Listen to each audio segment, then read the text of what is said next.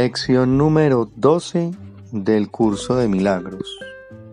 Estoy disgustado porque veo un mundo que no tiene significado. La importancia de esta idea radica en el hecho de que contiene la corrección de una importante distorsión perceptual. Piensas que lo que te disgusta es un mundo aterrador o un mundo triste, un mundo violento o un mundo demente. Todos esos atributos se los otorgas tú. El mundo de por sí no tiene significado. Estos ejercicios deben hacerse con los ojos abiertos. Mira a tu alrededor, esta vez muy lentamente.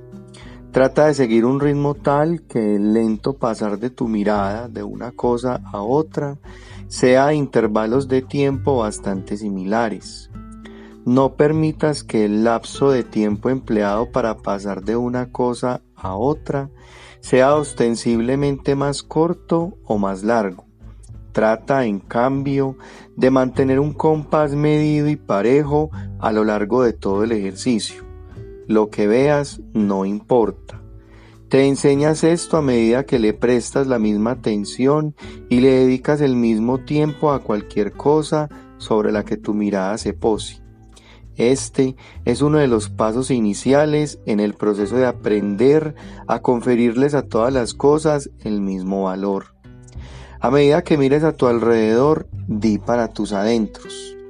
Creo ver un mundo temible, un mundo hostil, un mundo peligroso, un mundo triste, un mundo perverso, un mundo enloquecido y así sucesivamente usando cualquier término descriptivo que se te ocurra. Si se te ocurren términos que parecen ser positivos en vez de negativos, inclúyelos también. Podrías pensar, por ejemplo, en un mundo bueno o en un mundo agradable. Si se te ocurren términos de esa índole, úsalos junto con los demás. Es posible que aún no entiendas por qué esos adjetivos buenos forman parte de esos ejercicios, pero recuerda que un mundo bueno implica uno malo y uno agradable implica uno desagradable.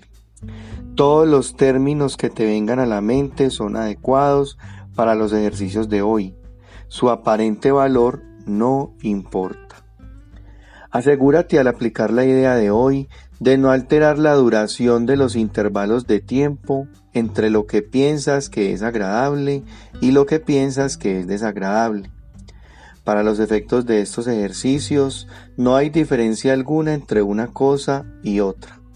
Al final de la sesión de práctica añade, pero estoy disgustado porque veo un mundo que no tiene significado. Lo que carece de significado no es ni bueno ni malo, ¿Por qué entonces habría de disgustarte un mundo que no tiene significado? Si pudieses aceptar al mundo como algo que carece de significado y dejar que en un lugar de lo que tú crees la verdad se escribiese en él por ti, ello te llenaría de una felicidad indescriptible. Pero precisamente porque carece de significado, te sientes impulsado a escribir en él lo que tú quisieras que fuese. Esto es lo que ves en él.